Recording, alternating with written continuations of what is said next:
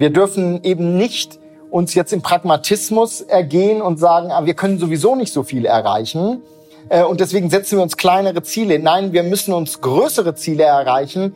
Ich würde sagen, vielleicht erreichen wir nicht alle Ziele, aber wenn wir uns nicht äh, ambitionierte Ziele stecken, dann werden wir gar nichts erreichen. Deswegen begrüße ich das sehr. Und beide Studien sind Roadmaps. Roadmaps dafür, wie man vorgehen kann. Und ich würde jetzt sagen, nicht jede Maßnahme wird jedem gefallen. Das ist vollkommen klar. Aber wir zeigen eigentlich erstmal in beiden Studien, es gibt Wege oder es gibt sogar einen Weg, mit dem wir unsere Ziele erreichen können. Und ich glaube, das ist ganz wichtig, dass wir dieses Vertrauen mitnehmen. Es ist nicht so, dass das Spiel sozusagen zur Halbzeit oder wie wir immer den Zeitpunkt jetzt benennen wollen, im Grunde mehr oder minder verloren ist. Das ist es nicht. Ja, wir können unser Ziel bis 2050 noch erreichen. Hallo und willkommen zurück bei Climb Aware. Ich bin Gabriel und das hier ist dein Podcast über die wissenschaftlichen Fakten zum Klimawandel, die du in den Folgen 1 bis 6 nachhören kannst. Und anschließend vielen inspirierenden Interviews zur Lösung der Klimakrise – mit spannenden Gästen aus Wissenschaft, Politik, Wirtschaft und Gesellschaft. Und so auch in dieser 15. Folge, in der ich mich mit Christian Böllhoff unterhalten habe, wohl einem der Experten Deutschlands für den Bereich, in dem Wissenschaft, Politik und Wirtschaft ineinandergreifen, weil er nämlich seit einigen Jahren Geschäftsführer der Prognos AG ist. Der Name Prognos kommt von Prognose und genau das ist die Kernkompetenz des 1959 in der Schweiz aus der Basel-Universität gegründeten Unternehmens. Die Prognos AG liefert unabhängig, wissenschaftlich fundiert und mit einer Menge ökonomischer Expertise gesicherte Grundlagen und Analysen für verschiedenste Auftraggeber. Das können andere Unternehmen, Stiftungen, Verbände, aber auch die Politik und andere öffentliche Auftraggeber sein. Zum Beispiel ist 2020, also letztes Jahr, im Auftrag von der Agora Energiewende, der Agora Verkehrswende und der Stiftung Klimaneutralität, die drei werden euch vielleicht was sagen, wenn ihr euch viel mit Klima- und Energiewende auseinandersetzt in Deutschland, ist von den dreien auf jeden Fall die große Studie Klimaneutrales Deutschland herausgekommen, unter der Federführung von der Prognos AG über die Herr Böllhoff und ich auch in diesem Interview kurz sprechen werden. Außerdem sprechen wir über Herrn Böllhoffs Besorgnis angesichts der Klimakrise und seine Erfahrungen in den Alpen bezüglich der abschmelzenden Gletscher. Wir sprechen über die Auswirkungen globaler Trends und auch der Corona-Krise auf den Klimaschutz, reißen den EU Green Deal an, wägen die verschiedenen Hebel ab, die sich der Politik in Deutschland für eine erfolgreiche Transformation hin zur Klimaneutralität bieten und kommen sogar auf Postwachstumstheorien zu sprechen. Also grob gesagt die Idee, dass Wirtschaftswachstum irgendwann stoppen sollte, um unsere Mitwelt und Umwelt und das Klima zu schützen. Natürlich nehmen wir zum Ende des Gesprächs wieder die individuelle Perspektive ein und sprechen darüber, was jede und jeder Einzelne tun kann und sollte. Herr Böllhoff gibt einen klaren Rat an uns, die jüngere Generation, und lässt uns am Schluss einen Satz in Form einer imaginären E-Mail da. Wie immer findest du die Themen und Fragen in der Folgenbeschreibung. Bitte abonniere noch schnell den Climaware Podcast in deiner Podcast-App und lass mir fix eine Bewertung und einen Kommentar in deiner Podcast-App da, wenn das dort geht. Danke und nun viel Spaß und Erkenntnis im Gespräch mit Christian Böllhoff, CEO der Prognos AG und ehemaliger Geschäftsführer des Handelsblatt.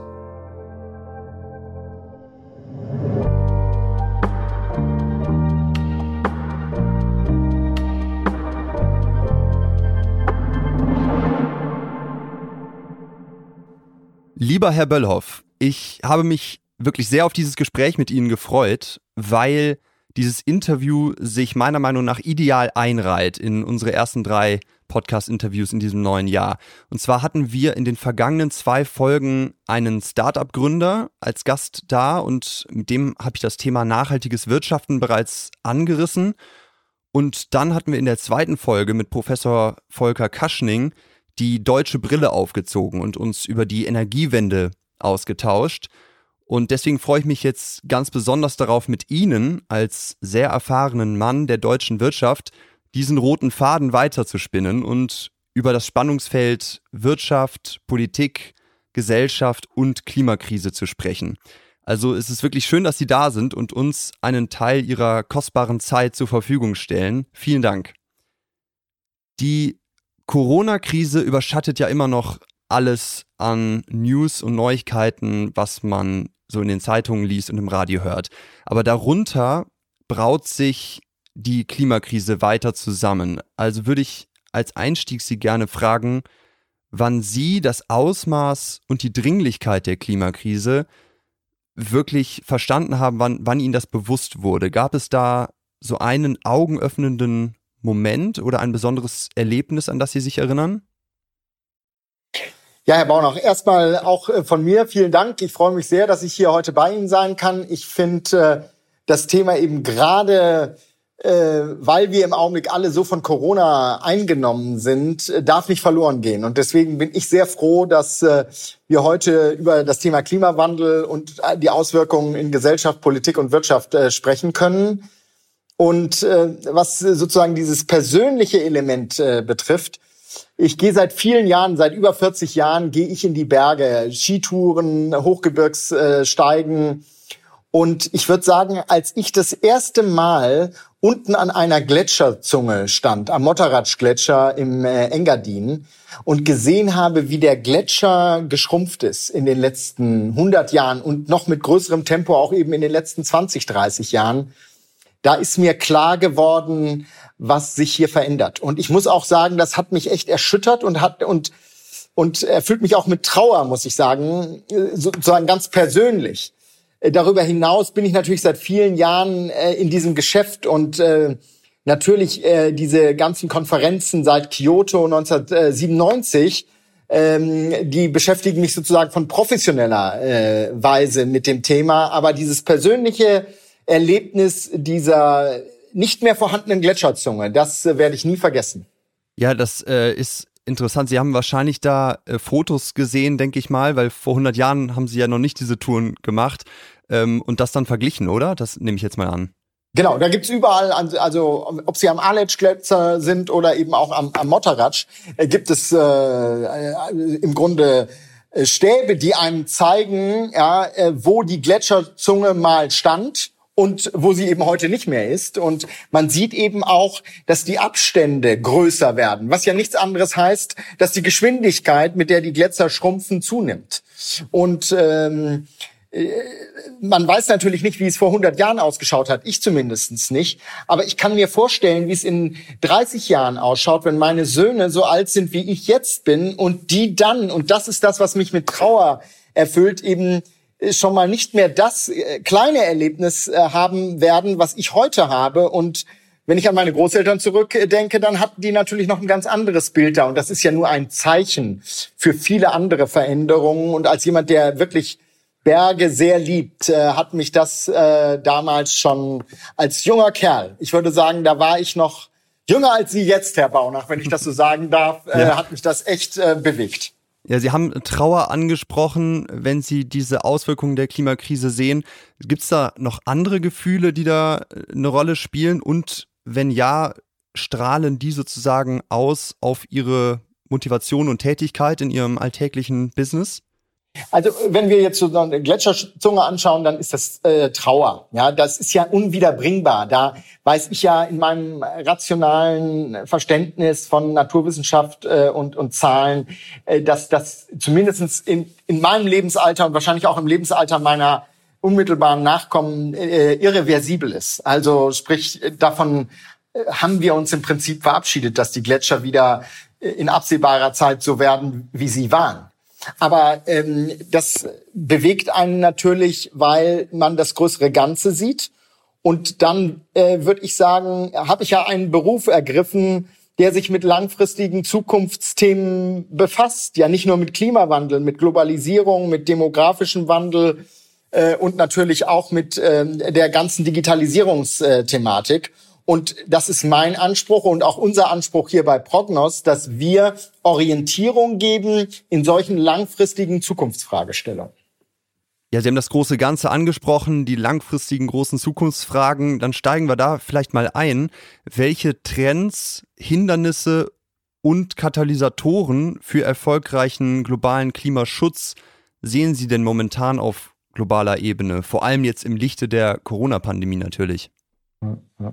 Ja, ich glaube, dass momentan äh, sozusagen, das war ein ganz wichtiges Wort in Ihrer Frage, ist, es ist ja nicht so, dass wir als Weltgemeinschaft, möchte ich sagen, äh, ganz neu jetzt in diesem äh, Thema unterwegs sind. Also, wenn ich so richtig im Blick habe, ich würde sagen, Rio 92, da ist das Thema vielleicht zum allerersten Mal so richtig auf globaler Ebene aufgetaucht, also knapp 30 Jahre her.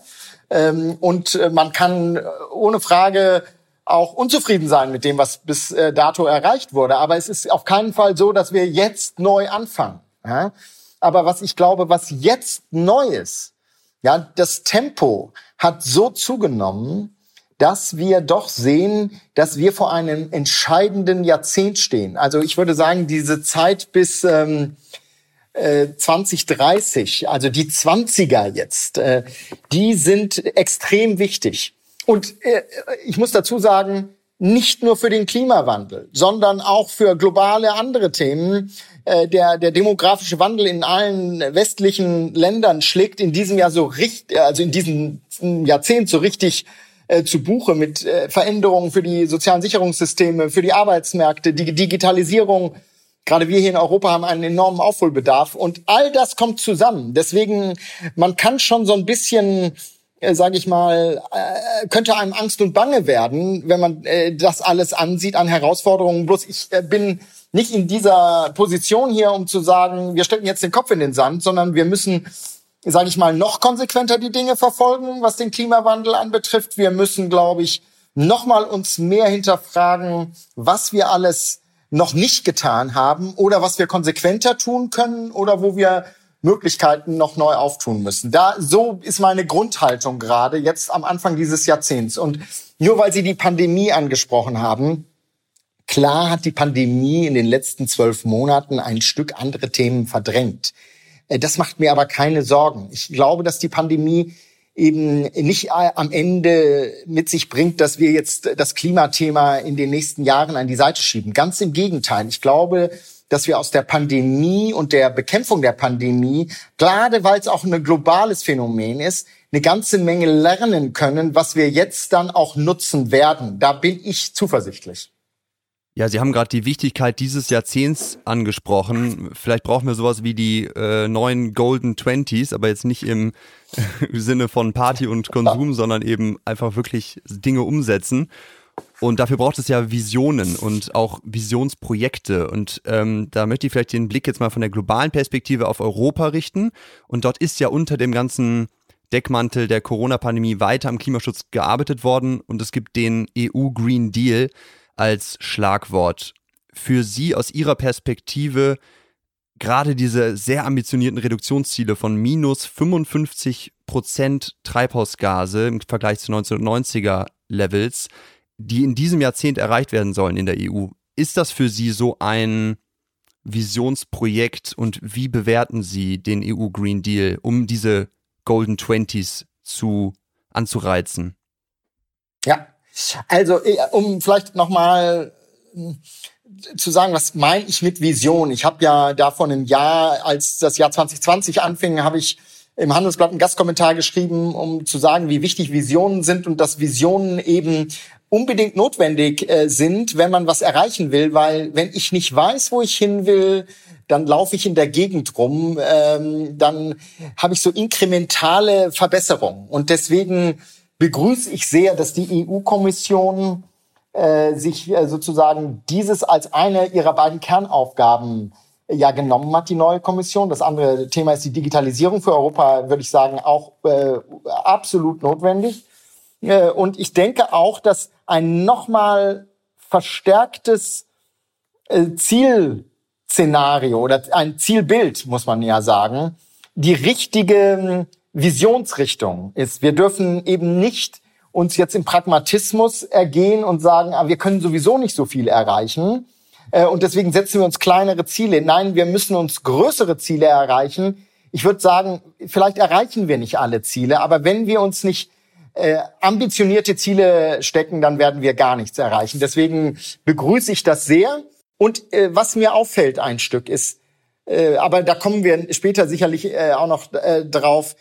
Natürlich gibt es viele auch warnende Stimmen jetzt und äh, und auch skeptische Stimmen. Aber insgesamt ist mein Gefühl, dass schon äh, eine positive Grundhaltung da ist. In der Wirtschaft, in der Politik und übrigens auch international. Ich will an der Stelle sagen, was mir echt Hoffnung macht, dass wir in USA jetzt einen Präsidenten haben und eine Administration haben, die sich global daran wieder beteiligen wird, die dem Pariser Abkommen wieder beitreten wird. Wir, wir müssen ja sehen, wir hier können gute Beispiele geben und wir können auch was erreichen in Europa und in Deutschland, aber wir müssen es am Ende auf einer globalen Ebene erreichen.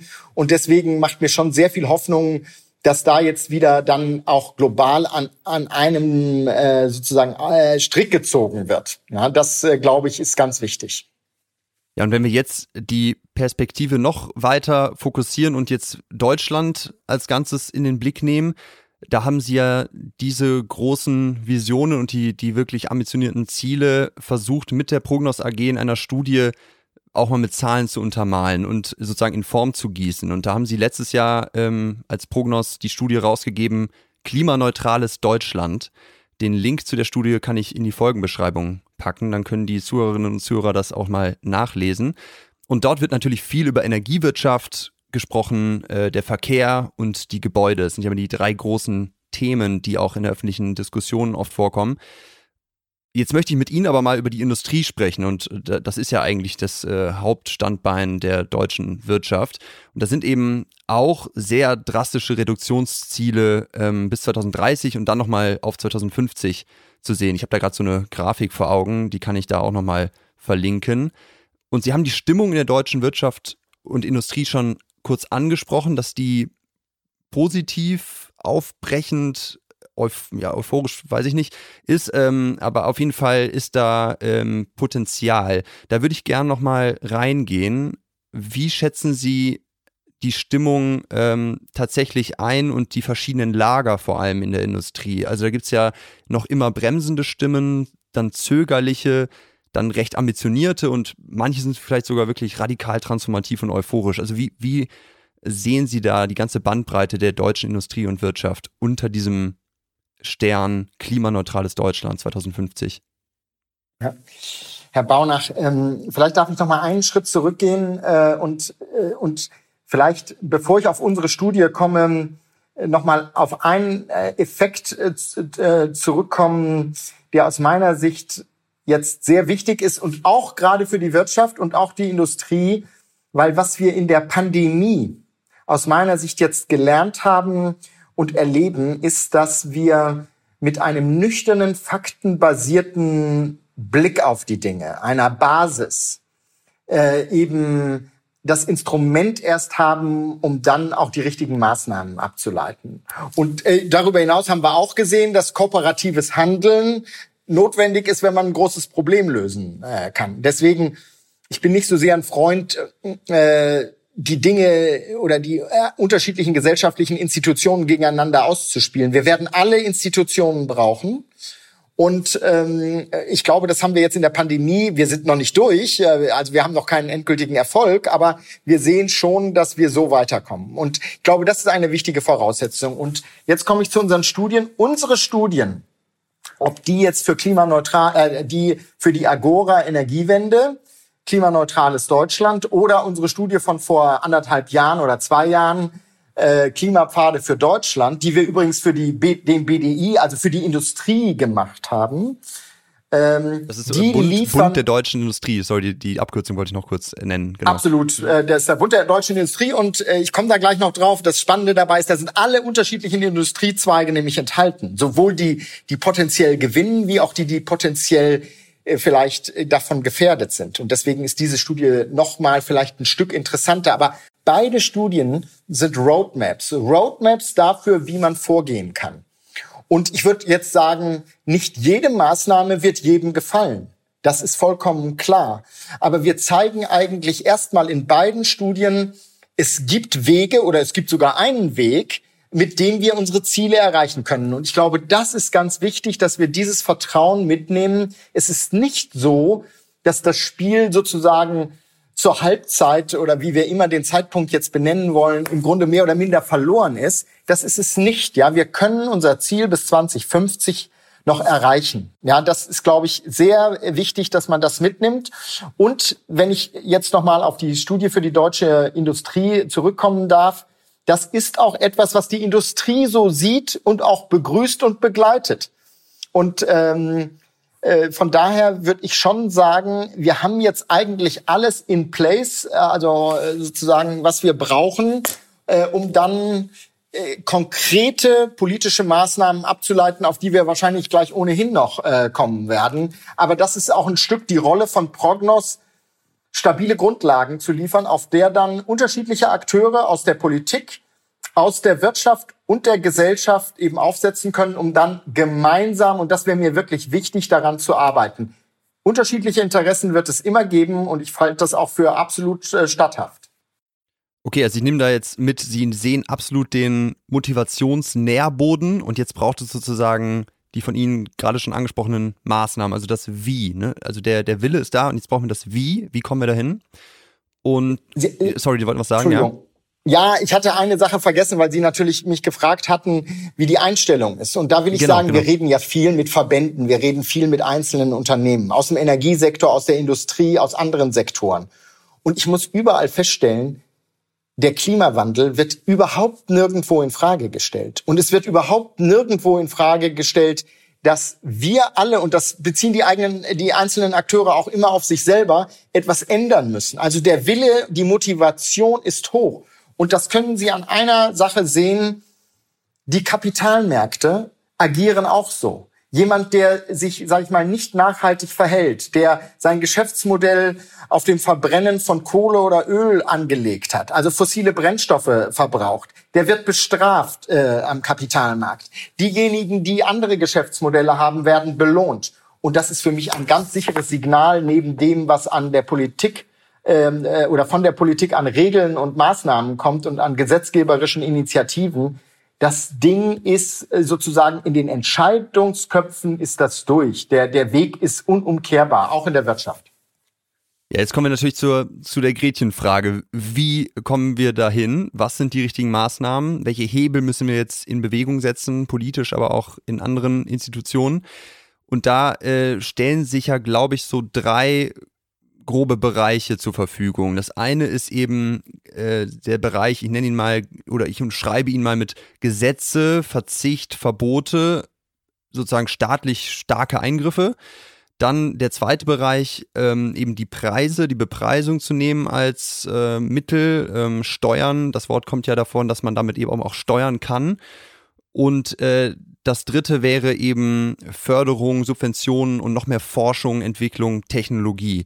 Ähm, also vielleicht diese drei Überschriften Gesetze, Lenkungssteuern und Technologierettung oder wie auch immer man es nennen will. Ähm, wie sehen Sie das Zusammenspiel dieser drei Bereiche oder äh, sehen Sie einen ganz besonders äh, wichtig oder vielleicht sogar unwichtig? Also für mich ist ganz klar, wir brauchen alles drei. Ja, also das ist für mich ganz klar. Wir brauchen alles drei. Ähm, äh, ja, ich würde sagen, häufig ist es so, dass man am Anfang von etwas äh, sehr stark eben staatliche äh, Initiativen braucht, damit überhaupt etwas in Gang kommt, so wie das Erneuerbare Energiengesetz. Also das ist oft notwendig, damit überhaupt etwas passiert, weil natürlich ist es so, dass jeder Akteur, das kennen wir von uns persönlich ja auch, erstmal eine gewisse sage ich mal, Veränderungsresistenz hat. Das halte ich auch für ganz normal, gerade äh, insbesondere wenn es jemandem einigermaßen gut geht. Warum soll er sich erstmal individuell verändern für das große Ganze? Ja, das glaube ich muss man verstehen. Das ist äh, rational und menschlich nachvollziehbar. Und deswegen ist es, glaube ich, gut, wenn da der Staat oder übergeordnete staatliche Institutionen kann eben auch die EU sein oder kann natürlich auch ein Weltklimarat oder sowas sein, äh, Initiativen ergreift und das geht dann über gesetzgeberische Rahmenkompetenzen. Äh, und das kann Bestrafungselemente enthalten. Ich bin mehr ein Freund von Anreizelementen, muss ich Ihnen sagen. Also Leute oder Unternehmen, äh, Teilnehmer, Teilnehmerinnen für etwas zu belohnen, was sie sinnvollerweise tun. Ich glaube, dass das zu viel mehr führt, als immer nur sozusagen mit Strafen zu drohen. Also ich glaube, dass das notwendig ist und übrigens auch weiter notwendig sein wird, weil der Rahmen wird immer von staatlicher Seite kommen müssen und dieser Rahmen ist eben das Gesetzgeberische.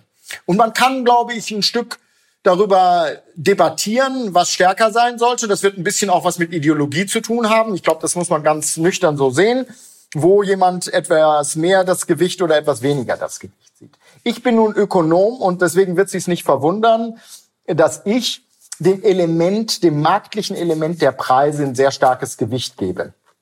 Und deswegen bin ich sehr froh, dass wir jetzt überhaupt mal einen CO2-Preis eingeführt haben ins System.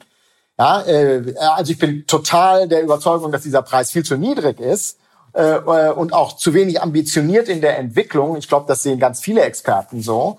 Äh, und übrigens witz, äh, nicht witzigerweise, sondern interessanterweise auch viele Leute in der Wirtschaft so. Ja? Ähm, aber dass der Preis jetzt mal da ist, ist für mich sehr wichtig. Und ich glaube, dass der Preis in der Zukunft ein entscheidendes Element sein wird. Und da sage ich Ihnen auch, warum ich das glaube. Wir reden viel mit, sage ich mal, eher wirtschaftsskeptischen Leuten darüber, dass ja der Markt äh, unter Beweis gestellt hätte, dass er in dieser Richtung nicht die Lösungen liefert.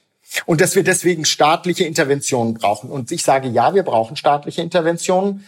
Aber ich sage auch, wir hatten doch bisher noch gar keinen Markt. Ja, ein Markt, der keine Preise kennt, der ist kein Markt. Und deswegen würde ich sagen, wir haben jetzt dann mal Marktelemente. Wir haben immer noch keinen Markt, weil dieser Preis staatlich eingeführt ist und viel zu niedrig ist. Aber ich würde sagen, wenn wir da einen funktionierenden Marktmechanismus haben und etwas, was äh, eben eine Knappheit ist, dann auch mit Preisen belegen, dann werden wir einen großen Fortschritt erzielen. Da bin ich felsenfest von überzeugt. Und dann kommen wir zum dritten Element der Innovation, der Technologie. Und ähm, ich bin hier auch kein Freund sozusagen des naiven Technologieglaubens. Also ich würde jetzt nicht darauf setzen, dass wir sagen, na ja, in 2050 haben wir dann schon die richtigen CO2-Abscheidungstechnologien und dann läuft die Kiste. Das ist sicherlich äh, nicht der, der, äh, der richtige Ansatz. Aber ein Stück Vertrauen in unsere äh, Entwicklungskompetenz und in unsere Innovationskraft als Weltgemeinschaft, ja, die würde ich schon haben wollen. Und da spielt wiederum der Staat auch eine große Rolle oder die EU, die sowas nämlich anreizen kann und die sowas fördern kann und die auch Schwerpunkte setzen kann, zum Beispiel eben beim Wasserstoff. Ja, Sie haben gerade den äh, CO2-Preis angesprochen. Äh, dieses Jahr wurde der ja im Verkehrssektor und im Wärmesektor in Deutschland eingeführt. Ich glaube mit 25 Euro die Tonne. Ähm, das Umweltbundesamt hat irgendwann mal berechnet, dass die CO2-Schäden, also die Schäden, äh, die man ökonomisch berechnet, die aufgrund von einer Tonne CO2-Ausstoß ungefähr auftreten werden über die Zeit, bei circa 180 Euro die Tonne liegen. Da kann man, da gibt es wahrscheinlich eine große Spannweite, kann man auch darüber diskutieren, da gibt es auch unterschiedliche Zahlen. Was aber feststeht, ist, der ist weit über dem, wo der Preis im Moment liegt. Und ich frage mich, ist dann nicht die Einführung eines so sehr hohen Preises dann wiederum doch auch ein radikaler Staatseingriff? Also da, da passt vielleicht auch eine Zuhörerfrage von Adrian aus Hamburg, der sich eben fragt, was regulatorisch passieren muss, damit ein so schneller, gravierender Wandel geschehen kann und ob das ohne radikale Staatseingriffe geht. Und ähm, die Frage würde ich an Sie richten und vielleicht als Unterfrage, ist ein so hoher CO2-Preis von 180 Euro, ist das ein radikaler Staatseingriff oder nicht? Also, ähm, radikal und Staatseingriff sind natürlich zwei starke Begriffe. Ja. Bei Schlagworte, ähm, ja. Oder ja, ich will gar nicht Schlagwort sagen, also Staatseingriff zumindestens äh, radikal schon eher, aber ähm, ich bin nicht der Überzeugung, dass wir sozusagen mit radikalen Ad-Hoc-Maßnahmen hier etwas gewinnen. Äh, sondern ich glaube, dass wir äh, Transformationspfade beschreiben müssen. Äh, und Transformationspfade heißt, dass wenn ich äh, ein Ziel habe, zu einem Preis zu kommen, ob der jetzt 180 oder 150 oder 100 Euro ist, das lasse ich mal dahingestellt sein, dann kann ich mich dorthin entwickeln. Ja, und ich würde äh, dringend davon abraten, sozusagen von jetzt auf gleich alles zu ändern. Ja, das führt zu wahnsinnig vielen negativen äh, Seiteneffekten äh, und das wäre nicht gut, weil ich will immer dafür werben, ich habe im Prinzip gar nichts dagegen, wenn zum Beispiel die nächste Generation, ihre Generation oder noch die Jüngeren, sich erstmal hinstellen und, und uns, die Älteren und überhaupt die Gesellschaft mit, sagen, nennen wir es mal, radikalen Forderungen konfrontieren. Das ist gut, ja, weil das bringt uns in Bewegung. Aber ich glaube, wir, wir müssen auch bei Fridays so for Future, es ist ja passiert, ne? Also da kam ja sehr viel Druck. Absolut. Also finde ich total A, nachvollziehbar, begrüßenswert, aber ich würde schon sagen, nicht alles, was da gefordert wird, ist auch realisierbar. Und deswegen würde ich trotzdem sagen, braucht es die, die Forderung wie eine anspruchsvolle Vision, damit man sich irgendwo auch bewegt und hinbewegt. Und ich glaube, das lernt man dann im Laufe seiner Zeit schon, dass nicht alles, was einem erstmal ideal vorkommt, dann auch sofort so sein kann. Also diesen gordischen Knoten, den man einmal durchschlagen muss und das Problem ist gelöst, der ist Illusion. Ja, wir müssen ja auch an diejenigen denken, die echt was verlieren und denen, ich würde mal sagen, in ihrer jetzigen ökonomischen Existenz äh, die Weltrettung ein Stück, ich will nicht sagen egal ist, aber wo die das natürlich Priorität, gegeneinander ja. auf ja, äh, werten. Und wir, wir dürfen diese Menschen nicht vergessen. Was, was passiert, wenn diese Menschen sich vergessen fühlen, konnten wir in den letzten Jahren in den äh, USA beobachten. Und das darf uns nicht passieren, weil wir brauchen die Menschen, vielleicht nicht jeden Einzelnen können wir überzeugen, aber wir brauchen, müssen möglichst viele überzeugen, weil wir brauchen eben Mitwirkung. Ähm, und deswegen äh, empfehle ich eben zu sagen, lass uns stramme Forderungen stellen, aber lass uns nicht sozusagen an radikale Methoden glauben, sondern an ambitionierte Transformationsschritte.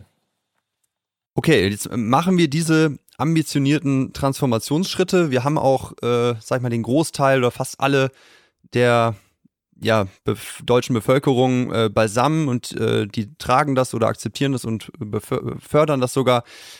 Und ähm, dann gibt's ja jetzt äh, das Zusammenspiel des internationalen Wettbewerbs, in dem Deutschland sich ja befindet. Und da gibt es ja dann immer diese äh, Argumente und auch wirklichen Sachzwänge äh, eines First Mover Disadvantage, dann diese spieltheoretischen Probleme eines Trittbrettfahrens, ähm, Carbon Leakage, also dass äh, produzierende Industrien auswandern in weniger regulierte Länder. Äh, diese ganzen Phänomene gibt es ja im internationalen Wettbewerb. Also wenn Deutschland sich jetzt ambitioniert bewegt, ähm, und das zu ambitioniert macht oder zu, zu radikal sich äh, transformiert, ähm, dann gibt es ja oft diese Stimmen, da drohen Arbeitsplatzverluste hier vor Ort. Ähm, wie lässt sich dieses Dilemma aus nationaler Ambition und internationalen Sachzwängen aus Ihrer Perspektive aufheben oder zumindest abschwächen? Äh, also erstens mal glaube ich, ist es wichtig, nüchtern ökonomisch anzuerkennen, äh, dass es diese Herausforderung und dieses Problem äh, gibt. Ja, der, der, derjenige, der sich zuerst bewegt, hat Chance und Risiko zugleich. Und äh, das Risiko ist, dass die anderen nicht mitmachen und daraus Vorteile äh, ziehen. Haben Sie gerade schön beschrieben, glaube ich, brauche ich nicht nochmal im Detail darauf eingehen. Ähm, und deswegen ist es ja auch so, dass es eine internationale Aufgabe ist. Ja, der CO2 ist kein regionale Fragestellung, sondern eine globale Fragestellung. Und da liegt es auf der Hand, dass wir globale Lösungen finden müssen und einigermaßen im Gleichschritt diese Lösungen verfolgen müssen. Das ist die Idee von Paris und den ganzen anderen Klimakonferenzen. Und wir wissen natürlich, dass in der Realität es dann anders aussieht, weil zwar alle Ja sagen, aber einige dann sozusagen äh, dann doch äh, sich einen schlankeren Fuß machen oder eben bewusst das Tempo verzögern. Äh, und äh, und da steht Europa und die westliche Welt besonders in der Verantwortung, weil die ja eine CO2-Historie haben, äh, die andere Länder nicht haben in äh, Afrika oder in Südamerika oder wo auch immer in Asien. Und die natürlich auch nicht zu Unrecht sagen, Leute, ihr macht das schon seit 100 Jahren und wir machen das seit 15. Also jetzt müsst ihr mal vorleisten. Das übrigens akzeptiere ich und das verstehe ich auch und ich finde auch, dass die westliche Welt, die, die wohlhabende Welt, die hat eine besondere äh, Verantwortung historisch und auch, weil sie eine andere materielle Basis heute hat. Also ich glaube, der darf man sich nicht entziehen und ich denke, das ist auch die Grundlage für diese europäische und auch die deutsche Position. Und ich finde, der Verantwortung müssen wir uns historisch und global stellen. Und da möchte ich äh, klar Ja zu sagen. Dennoch äh, müssen wir schon aufpassen, dass äh, wir ähm, eben dabei nicht ähm, wie soll ich sagen, äh, ins Hintertreffen äh, kommen und äh, wir, sag ich mal, ungewollt, gewollt unsere Arbeitsplätze irgendwohin auf die Welt verlagern. Das darf uns nicht passieren, weil dann werden wir hinten wieder von unseren Bevölkerungen dafür kritisiert werden und das wird dem politischen Klima, wenn ich das sozusagen als anderen Klimabegriff einführen darf, nicht gut tun. Ich glaube aber, dass wir äh, eigentlich mit einem anderen Mindset an diese Sache gehen müssen. Und ich will das an einem Beispiel erläutern. Ähm, als, sage ich mal, in den äh, 90er Jahren immer deutlicher wurde, dass Digitalisierung die Zukunft ist oder digitale Lösungen, Instrumente, Software, Hardware, was auch immer. Äh, da hatten wir hier in Deutschland und überhaupt in Europa äh, so ein bisschen so das Gefühl, oh, da gucken wir erstmal, was da passiert. Und äh, haben erstmal alle Risiken gesehen. Und ähm, in guter deutscher Tradition möchte ich sagen, haben wir dann äh, anschließend gesagt, oh ja, da stecken Möglichkeiten drin, aber bevor wir das alles angehen, wollen wir erstmal perfekte Lösungen haben und wir wollen perfekte Datenschutzregelungen haben und, und, und, und. Und ich glaube, das war auch gut gemeint und hat auch richtige, äh, in, äh, sag ich mal, Motive dahinter.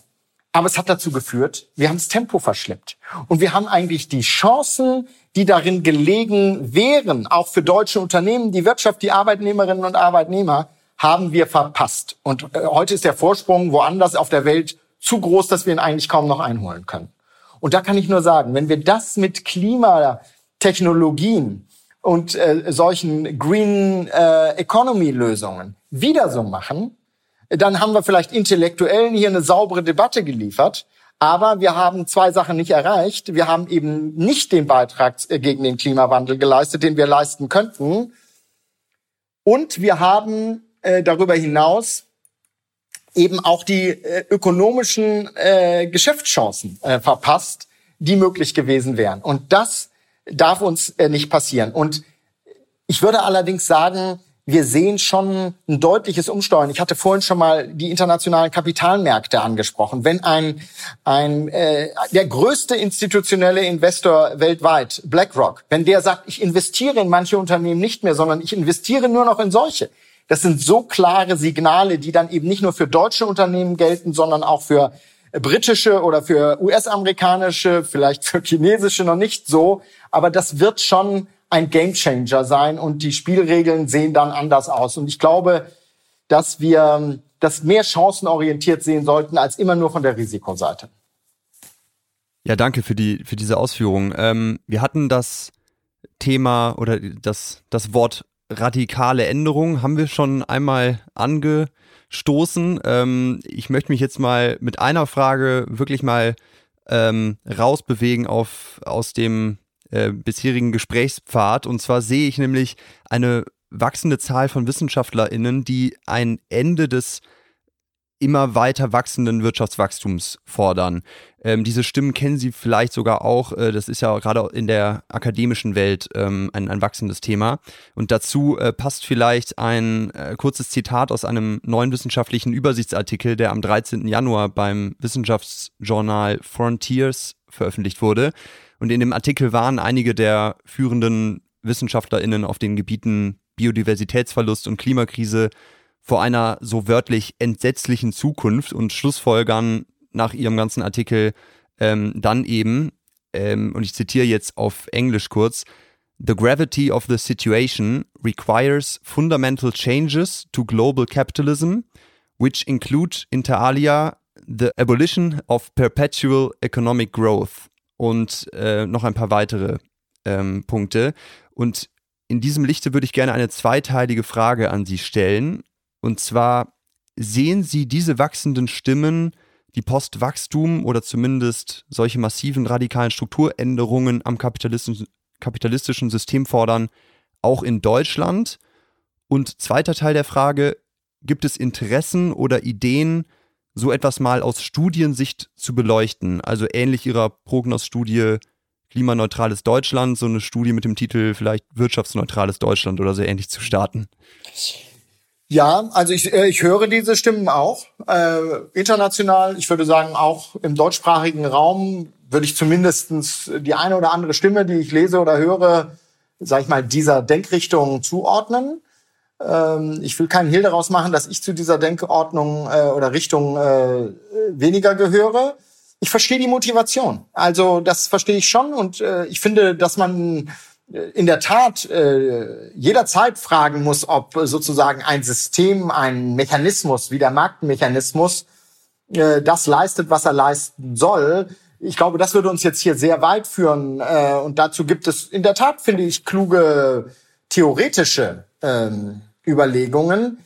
Äh, aber in der Praxis habe ich dann doch meine Zweifel, ja, ob das wirklich der Weg sein kann. Und ich will das mit zwei äh, Aspekten, äh, will ich das ein Stück versuchen zu begründen. Wenn ich höre, da soll was verboten werden, ja, von wem soll wem was verboten werden, frage ich mich da. Welche Weltregierung verbietet hier welchen Menschen an welcher Stelle auf der Welt irgendetwas? Da finde ich ist schon ein extrem, ich sage das so hart, wie ich es auch meine, totalitärer Anspruch dahinter. Ja, das funktioniert, wenn Sie sich die Volksrepublik China anschauen, unter Umständen. Da würde ich ganz nüchtern antworten, ich will in so einem äh, Gebilde nicht leben, muss ich ganz klar äh, sagen. Und ich kann mir nicht vorstellen, dass es sehr viele gibt, die das eigentlich wirklich wollen. Und ähm, äh, äh, ich glaube auch, dass es ein Stück verkennt, wie viele Menschen noch auch Bedürfnisse haben, die kann man kritisieren oder die kann man äh, überflüssig finden, aber die haben Bedürfnisse, die noch nicht befriedigt sind.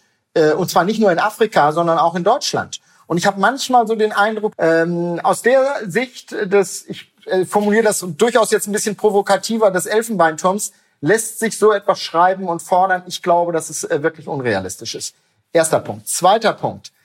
Ähm, mein Verständnis von Innovation ist, dass Innovation Anreize braucht. Und ich glaube, dass wir eben keine Lösungen finden am Markt vorbei, sondern ich glaube, dass wir Wettbewerb um gute Lösungen brauchen, damit wir wirklich die richtigen Mittel für die richtigen Fragen finden. Und das stelle ich mir in einem solchen System ehrlich gesagt schwer, zumindest dauerhaft äh, vor. Selbst in China äh, setzt man auf Wettbewerb. Äh, und das zeigt mir schon, dass äh, man an den Marktmechanismen im Einzelnen etwas kritisieren äh, kann und auch sollte. Und äh, im Übrigen würde ich sagen, die Marktwirtschaft als solche gibt's ja gar nicht. Das sieht hier in Europa, in Skandinavien oder in Deutschland mit der Sozialmarktwirtschaft äh, schon ganz anders aus als, sagen wir mal, in angelsächsischen Ländern. Und da hätte ich schon auch etwas zu kritisieren. Aber ich würde sagen, ohne Marktmechanismen, ohne Wettbewerb, glaube ich, finden wir keine Lösung. Und letzter Punkt. Ja, dass Diversität von unterschiedlichen Kräften, unterschiedlichen Geisteshaltungen, unterschiedlichen Menschen uns weiterbringt und zu besseren Lösungen bringt. Und aus meiner Sicht ist ein Markt genau das. Unterschiedliche Aspekte werden äh, zum Markt getragen, werden ausgeschaut, äh, ausgetauscht, werden debattiert und dann wird daraus die beste Lösung errungen. Und aus meiner Sicht so ein zentral gesteuertes Verbotssystem ist genau das nicht. Und deswegen, ich sage Ihnen aus tiefstem Herzen, glaube ich an diese Postwachstumslösung äh, nicht und schon gar nicht, wenn sie sozusagen dann noch in einem totalitären Gewand daherkommt. Ja, das Wort Markt kommt ja, glaube ich, auch von dem Wort Marktplatz. Das war ja immer der zentrale Treffplatz auch in einem Dorf oder in einer Gemeinde, in einer Stadt. Und ähm, das haben Sie ja gerade ganz schön beschrieben. Und Sie haben auch äh, den Elfenbeinturm angesprochen. Sie haben ähm, jetzt über Marktmechanismen, also die Wirtschaft gesprochen und natürlich dann dem System, in dem das Ganze stattfindet, also der Politik, um es kurz auszudrücken. Ähm, das sind ja ganz verschiedene Dimensionen äh, unserer Welt und da würde ich jetzt mal gerne die, die Brücke zu, zu der Prognos AG schlagen und ihrer Tätigkeit. Welche Rolle kommt denn der Prognos AG und Ihnen in diesem Feld, in äh, diesen verschiedenen Dimensionen aus Wissenschaft, Gesellschaft, Wirtschaft und Politik zu? Wie würden Sie Ihre Rolle beschreiben ja. bei der Prognos AG? Ja, genau. Äh, danke, Herr Baunach. Ich dachte schon, äh, die Fragen werden immer schwieriger, aber das ist jetzt mal eine Frage. Jetzt kommen wir zurück zu dem schrittenden da, Faden. Sozusagen, äh, da äh, bin ich natürlich wirklich zu Hause. Ähm, und ich glaube, dass ähm, ich vorhin schon mal so ein bisschen äh, darauf hingewiesen hatte, dass wir uns als äh, eine Institution fühlen, die Grundlagen liefert. Und das tun wir allerdings, würde ich sagen, schon in unterschiedlichen Rollen. ich glaube, wir selber sehen uns sehr stark als eine Art Think Tank, als Vordenker, als jemand, der auf quantitativen Ebenen, in, sehr stark jedenfalls auf quantitativen Ebenen äh, mit empirischer Sozialforschung und natürlich vor allen Dingen mit auch äh, Modellen im Energiebereich, im volkswirtschaftlichen Bereich Grundlagen äh, liefert. Ich äh, will dazu ehrlicherweise sagen, die, die Angelsachsen äh, würden äh, in den USA oder in äh, Großbritannien, die würden uns äh, nicht als Think Tank beschreiben, sondern die würden sagen, ihr seid eigentlich doch jemand, der im Auftrag von jemandem etwas macht. Also wie eine Beratung oder von mir aus auch wie ein Institut. Und all das drei, das machen wir. Wir denken voraus, aber wir denken im Auftrag voraus. Und ich glaube, dass wir in der Tat sehr verschiedenen Akteuren, staatlichen Akteuren auf allen Ebenen, äh, privaten Akteuren, Unternehmen, aber auch Verbänden und anderen ähm, Playern, Stiftungen zum Beispiel auch oder Wissenschaftsinstitutionen, liefern wir Grundlagen in Form von Studien, in Form von Evaluationen, in Form von Gutachten. Und dennoch ist mir eins ganz wichtig. Sie wissen ja, Herr Baunach, wir sind in der Schweiz gegründet vor 60 Jahren äh, etwas mehr als 60 Jahren. Und deswegen haben wir uns immer einer gewissen Unabhängigkeit verpflichtet äh, gefühlt. Und äh, da fragt man sich natürlich sofort, wie kann jemand, der Geld für etwas bekommt, von jemandem unabhängig sein? Und da würde ich immer sagen, ich glaube, dass wir viel unabhängiger sind als manche äh, klassische staatliche Institutsinstitutionen, weil die bekommen von einer Stelle Geld und sind diesem Geldgeber gegenüber viel abhängiger als wir. Wenn Sie sich anschauen, für wen wir in Klima- und Energiefragen gearbeitet haben, vom WWF bis zum BDI, ich habe es vorhin schon gesagt, dem äh, Verband der deutschen Industrie oder Agora Energiewende, äh, und ähm, dann wieder vielleicht auch dem Steinkohleverband. Also ganz unterschiedlichen Akteuren, alle vertrauen uns, aber die vertrauen uns natürlich nur, weil die wissen, dass wir dann Grundlagen erarbeiten, mit denen sie sich auch dann sehen lassen können. Und ich glaube, das ist unsere Rolle und auch unsere Spezialität.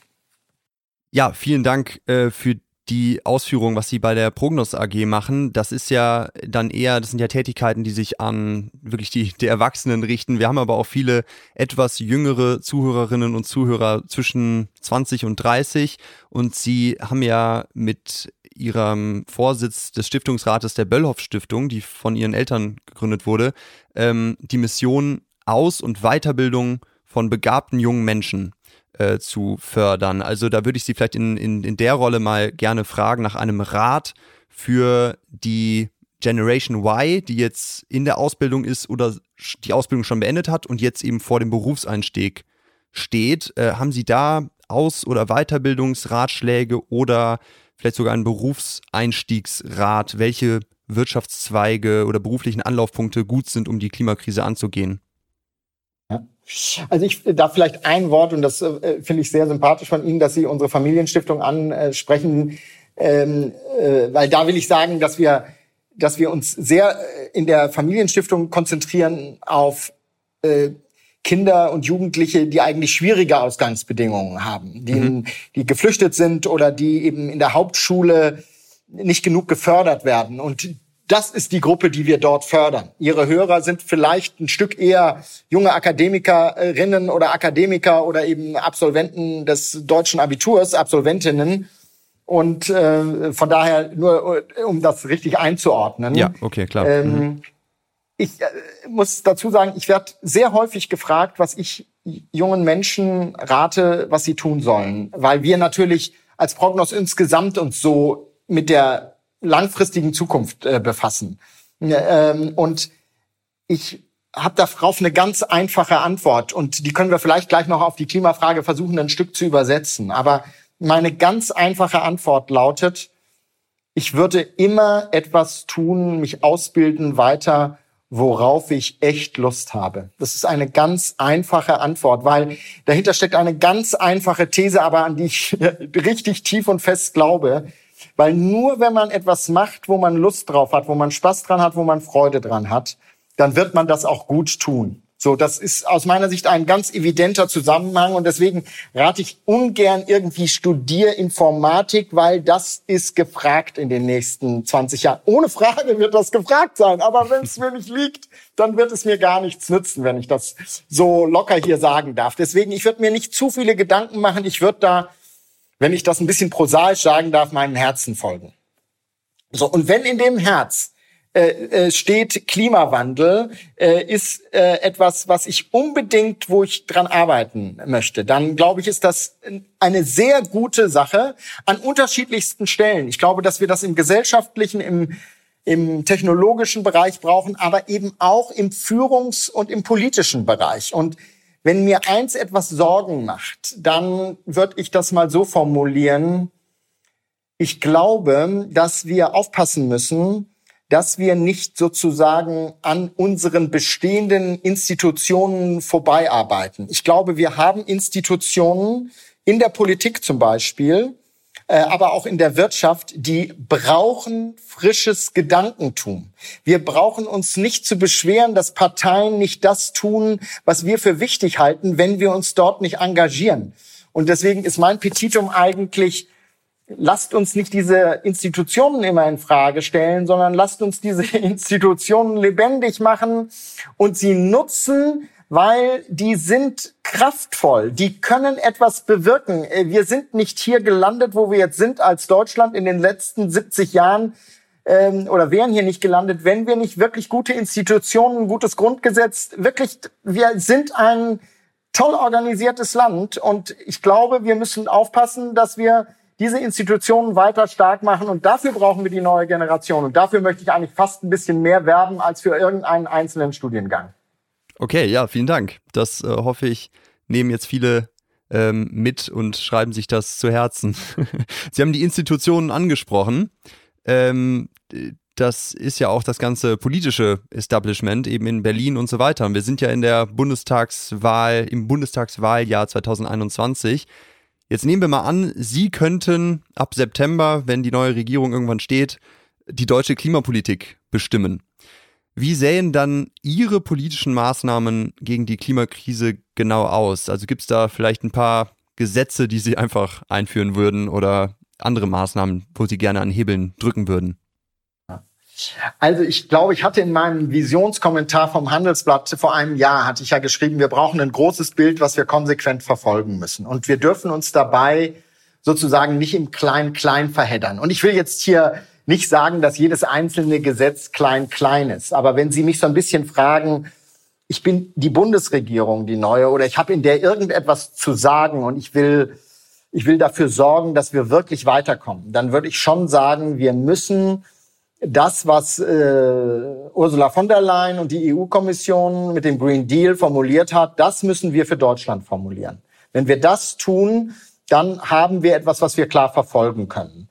Erstens. Zweitens, wir als Politik, ich bin jetzt im Augenblick noch in der Politikrolle, also ich bin danach gleich wieder gerne wieder in der anderen Rolle. Genau, ja. Wir als Politik müssen dafür sorgen, dass die Akteure, die Haushalte, die Sektoren wie Verkehr, Landwirtschaft und Industrie, die Wirtschaft eben, die Unternehmen, einen klaren Orientierungsrahmen hat. Und zwar einen, der auch mal für eine gewisse Zeit eine gewisse Verbindlichkeit hat.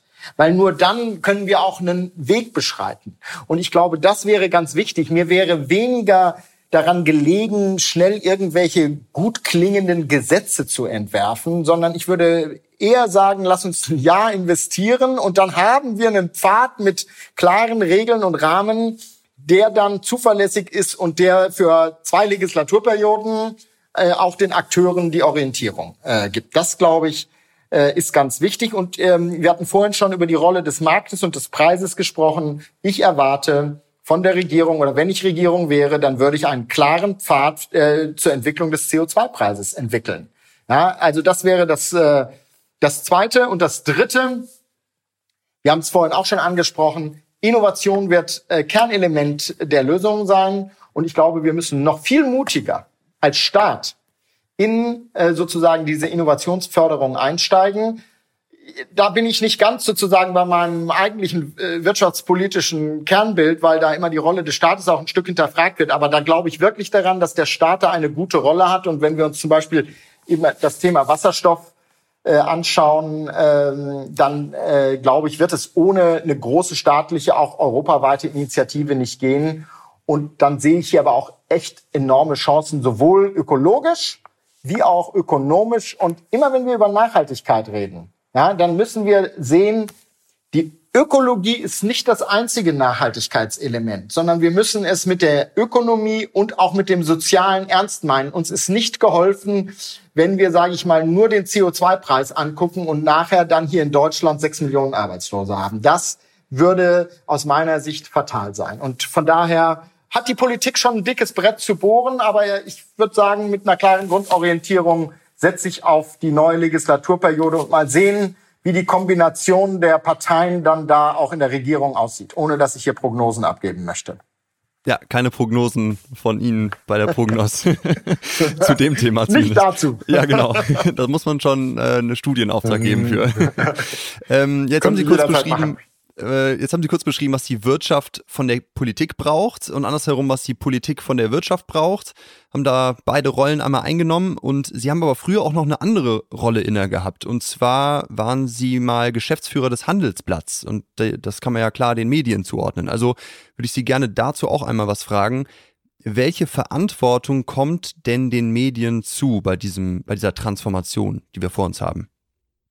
Also vielleicht noch ein, ein Satz zur Wirtschaft von der Wirtschaft erwarte ich schon einen gewissen Mut. Mut zur Innovation. Ja?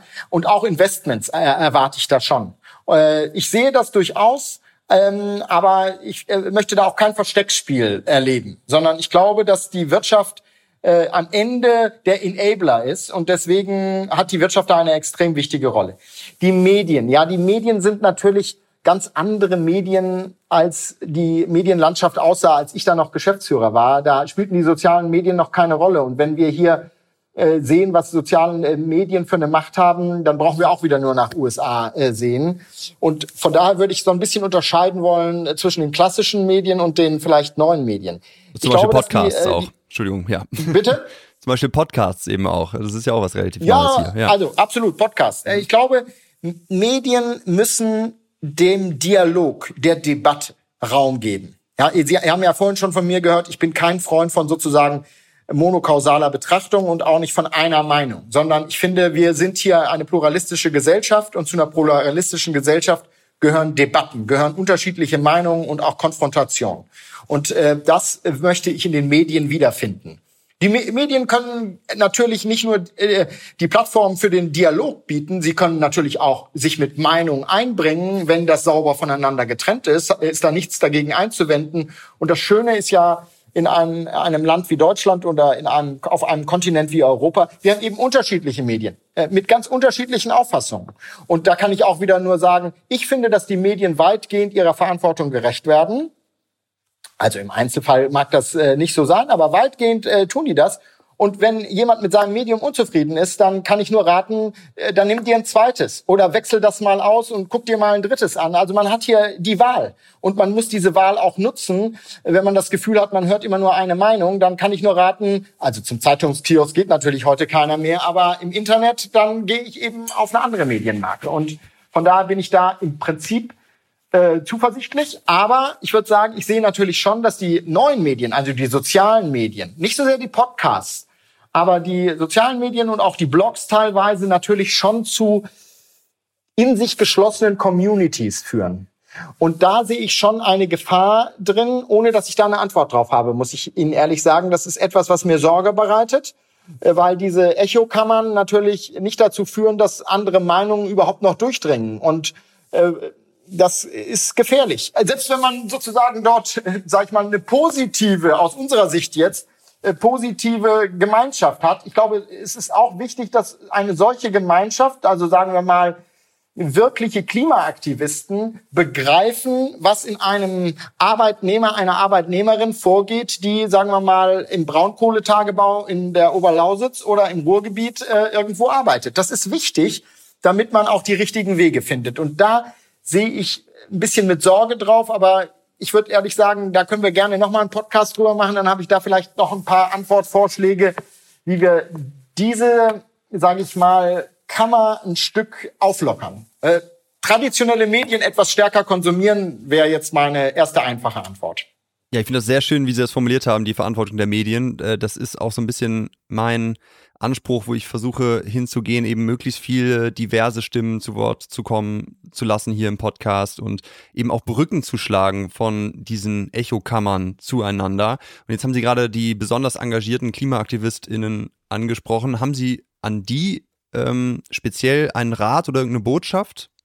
Einen kurzen oder ja, irgendeinen Gedanken? Also, äh, ganz kurz, weil ich den eben auch schon mal geäußert hatte. Ich habe äh, ja vorhin gesagt, vergesst die, äh, die sozusagen die, die Institutionen nicht, äh, ja, die sozusagen die sonst zur politischen Meinungsbildung äh, beitragen. Und da würde ich sagen, ich glaube, die Straße ist immer erstmal gut, um wirklich etwas äh, in Bewegung, in Wallung zu bringen, im wahrsten Sinne des Wortes. Ich glaube, dass man dann, nicht jeder Einzelne natürlich, aber dass es dann gut wäre, wenn man dann den Mut auch findet zu sagen, so, und das mache ich jetzt ein bisschen im institutionellen Rahmen weiter. Äh, ich begebe mich sozusagen von der äh, in aller Vorsicht formuliert, ja, von der äh, Seitenlinie äh, aufs Spielfeld. Weil ich glaube, was klar sein sollte, da werden nachher die Veränderungen wirklich gemacht. Die Gesetze werden da geschrieben. Ja, die, die ähm, Innovationen werden dort, also in den Unternehmen kreiert. Und ich glaube, es reicht eben nicht aus, ein, ein, guter Beobachter und ein guter Antreiber von außen zu sein, sondern wenn man den Anspruch hat, etwas zu verändern, dann muss man am Ende bereit sein, mitzumachen, Verantwortung zu übernehmen. Und das bringt natürlich mit sich, dass man erleben wird, dass man hier und da auch mal Kompromisse machen muss, äh, weil eben vielleicht auch unterschiedliche Interessen sich da dann zusammentreffen. Aber ich glaube, dass das am Ende gut tun würde. Ja, auch danke für die Botschaft. Ja, ja. Ähm, für die letzten zwei Minuten unseres Interviews habe ich noch zwei Kurzfragen vorbereitet für Sie. Und zwar einmal die Frage angenommen, Sie könnten allen Menschen in Deutschland einen Satz über den Klimawandel als E-Mail schicken, auf Ihr Smartphone oder auf Ihren Laptop oder wo auch immer hin. Was würden Sie in diese E-Mail reinschreiben? Ja, das ist natürlich eine Frage. Eine ganz große Frage. Mann. Herr Baunach, also ich würde erst mal sagen, äh, so etwas, eine, so eine Botschaft, die, die muss in erster Linie mal emotional angelegt sein. Die darf nicht zu sachlich sein. Wenn ich da an der Stelle was bewegen will, muss es emotional sein. Und zweitens würde ich sagen, äh, warum ist das Ganze so wichtig? Äh, das Ganze ist so wichtig, weil wir wollen Lebensgrundlagen erhalten und vielleicht irgendwann sogar mal auch wieder verbessern. Es ist ja nicht nur das Thema Klimawandel, Biodiversität und Verschmutzung der Meere und all das. Und äh, warum wollen wir das? Weil wir wollen, dass die Welt auch in Zukunft funktioniert äh, für die nächsten Generationen. Und daher, glaube ich, wäre meine äh, Botschaft so ein bisschen an die nächste Generation gerichtet. Ich, formuliere es jetzt ein bisschen spontan und das ist sicherlich nicht perfekt, aber so ein bisschen denkt an eure äh, Kinder und Enkel und übernehmt Verantwortung. Das wäre, glaube ich, so ein bisschen das appellativ äh, emotionale. Sehr, sehr schöner Satz. Das, ähm, da kommt mir direkt der, der Gletscher als Bild wieder in den, in den Sinn. Da machen wir den Kreis sozusagen zum Anfang des Gesprächs. Mhm. Sehr schön. Ähm, und die zweite Frage wäre auch in, in Kurzform sozusagen auch wieder eine schwierige Frage. Was ist Ihrer Meinung nach das Effektivste, was jeder Mensch gegen den Klimawandel tun kann? Mhm. Oder können zwei, drei Punkte sein. Man, man ja. Also äh, ich glaube, dass wir, äh, wenn ich das ganz kurz äh, und dann versuche ich es auch kurz zu machen, also wir können, glaube ich, einmal so ein bisschen in unseren Alltag hineingucken. Ich glaube, dass wir da alle noch nicht so weit sind, wie wir sein könnten. Also uns ein Stück in unserem eigenen Verhalten hinterfragen, in der Nutzung von Mobilität, in der der Ausstattung unserer Wohnungen oder auch in unserem Reiseverhalten. Ich glaube, das ist so etwas, was jeder machen kann und ich glaube, dass das eine gute Übung ist. Ich würde das überhaupt nicht kleinreden wollen. Aber das wäre mir als Botschaft zu wenig. Ja, ich glaube, dass wir ehrlich gesagt ähm, äh, vielleicht drei Dinge tun müssen. Erstens, ich glaube, wir müssen das Große, also sprich diese natürlichen Lebensgrundlagen erhalten und das Alltägliche, sprich die Existenzgrundlagen im Blick haben, müssen wir zusammen verstehen. Ich glaube, wenn wir das nicht tun, dann sind wir eben nur radikal, aber nicht umsetzungsorientiert. Äh, zweitens würde ich sagen, und das ist so ein bisschen an uns selber gerichtet. Und damit würde ich, Herr Baunach, Sie und uns, also Sie, die junge Generation und uns, die Experten verbinden. Mhm. Ja, ich glaube, dass wir alle sehr tief da drin stecken und deswegen sind wir überzeugt und deswegen sind wir auch ganz, ganz sicher, dass es richtig ist und es ist auch richtig. Aber wir müssen auch diejenigen mitnehmen und überzeugen, die, sagen wir mal, da nicht so nah dran sind und die vielleicht auch ein bisschen mehr zu verlieren haben. Und ich glaube, das ist wichtig, weil so eine Transformation, radikal von mir aus oder umfassend oder auch so lang dauernd, die wird nicht angeordnet werden können. Ja, also wir müssen Mitwirkung haben und Mitwirkung kriegen wir nur durch Überzeugung. Und das, glaube ich, ist der zweite Punkt. Und der dritte Punkt ist, und das ist mir wirklich ein Anliegen auch an Ihre Zuhörerschaft. Wirtschaft, Gesellschaft und Klima sind keine Gegner. Ja, das ist kein Gegeneinanderspiel, sondern das ist ein Zusammenspiel. Ich glaube, alle Spieler dort können sich gegenseitig ermöglichen und bestärken und verstärken. Und wenn wir das auch verstehen, glaube ich, dann kommen wir viel weiter und wir haben ein bisschen mit der Pandemie angefangen. Wir lernen das jetzt gerade in der Pandemie und ich glaube, das ist etwas, was wir dann vielleicht äh, eben in dieses viel größere Thema und viel umfassendere Thema des Klimawandels übertragen können. Ich wollte Sie zum Abschluss des Gesprächs noch nach einem Abschlussstatement fragen, ob Sie da noch irgendeinen Gedanken zu teilen haben. Aber es ist genau das und das lasse ich einfach so stehen. Vielen, vielen Dank das, für das tolle sehr. Interview. Es hat wirklich Spaß gemacht. Ja. Vielen Dank für Ihre Zeit. Ja, sehr gerne. Hat mir auch große Freude bereitet. Vielen Dank fürs Zuhören. Ich hoffe, ihr konntet einige hilfreiche Punkte und Impulse aus dem Interview mitnehmen und dass es euch gefallen hat. Ich kann mir aber auch vorstellen, dass ein paar der angesprochenen Punkte vielleicht Stoff für Diskussionen bieten könnten. Wenn ihr also Feedback oder Kommentare habt, dann schickt sie mir doch bitte gerne an info at climbaware.org. Gerne auch als Audiodatei, die ich dann eventuell einmal in einer zukünftigen Podcast-Folge reinschneiden kann. Wenn euch dieser Podcast gefällt, dann leitet ihn doch gerne in WhatsApp-Gruppen eurer Familie, Freundinnen und Bekannten weiter oder teilt ihn direkt auf euren Social-Media-Accounts. Nur wenn möglichst viele Menschen über diese existenzielle Krise aufgeklärt sind und sich vor allem an der Debatte beteiligen, können wir dieses riesige Problem in den kommenden Jahren effektiv lösen. Übrigens, wenn euch dieses eher wirtschaftliche Interview gefallen hat, dann ist vielleicht auch Folge 13 mit dem Startup und Planet A Venture Capital Fonds Gründer Friedhof Detzner etwas für euch. Zum Schluss danke ich noch OnePod Wonder für die Produktion dieser Folge, Whitefield für die Social Media Unterstützung, Valerie Helbig-Poschacher fürs Design der Cover und Jan Jüris für redaktionellen Support. Ich würde mich riesig freuen, wenn ihr bei der nächsten Folge wieder dabei seid und reinhört, denn da wartet ein sehr bekannter Gast auf euch. Also seid gespannt und bis bald, euer Gabriel.